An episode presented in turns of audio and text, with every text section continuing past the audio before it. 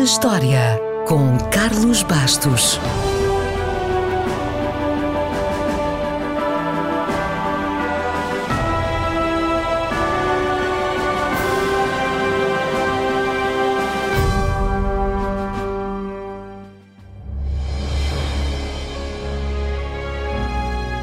Foi a 14 de setembro de 1716 que foi inaugurado no porto de Boston o primeiro farol das colónias americanas. Já sabe que as coisas no Novo Mundo começaram mais tarde, mas a data é uma boa desculpa para falarmos de faróis.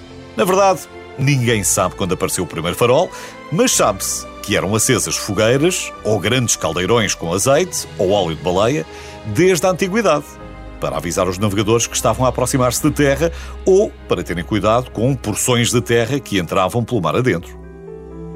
Depois das fogueiras, vieram as primeiras construções rudimentares, que eram pouco mais do que pedras, umas em cima das outras, até que finalmente apareceu o primeiro farol digno desse nome, o Farol de Alexandria.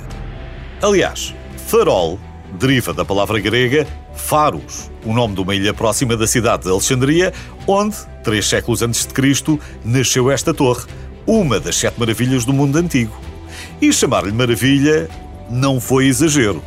O farol de Alexandria teria mais de 120 metros de altura, o que fez dele uma das estruturas mais altas do mundo durante muitos séculos.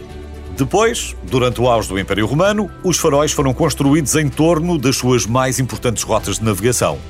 Um deles, com 55 metros de altura, foi construído na Galiza, dois séculos depois de Cristo, e ainda existe. É um dos faróis mais antigos e, apesar de ter sido renovado há pouco mais de 200 anos, é o único farol romano no mundo que continua a cumprir a sua função. Os romanos chamavam-lhe Farum Brigantium mas como o latim caiu em desuso, nós chamamos-lhe simplesmente Torre de Hércules. É património mundial da Unesco e vale a pena visitar quando puder. Depois da queda de Roma, sem uma supervisão organizada, os faróis, assim como muitas outras estruturas, deixaram de ser reparados e muitos desapareceram durante a Idade Média.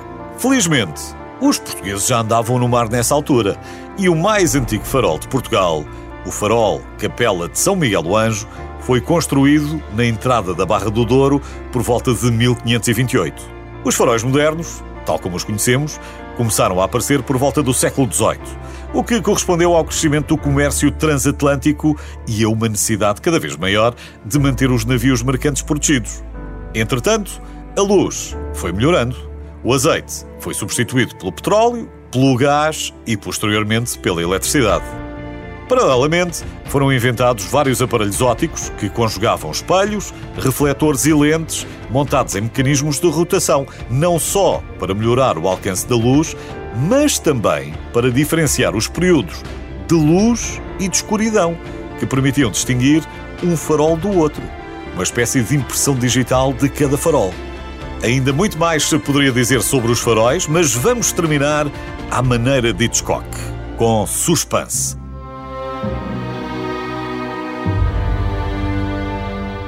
Já ouviu falar do mistério do farol das Ilhas Flannan?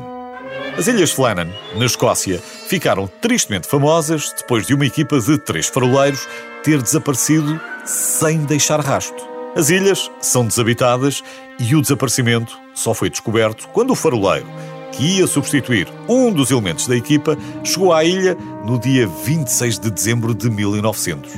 Os homens nunca foram encontrados e até hoje o seu desaparecimento é um mistério. Se gosta de cinema e se quer conhecer uma possível explicação, então fica aqui uma sugestão. Veja O Mistério da Ilha Flannan. É um filme de 2018 com Gerard Butler.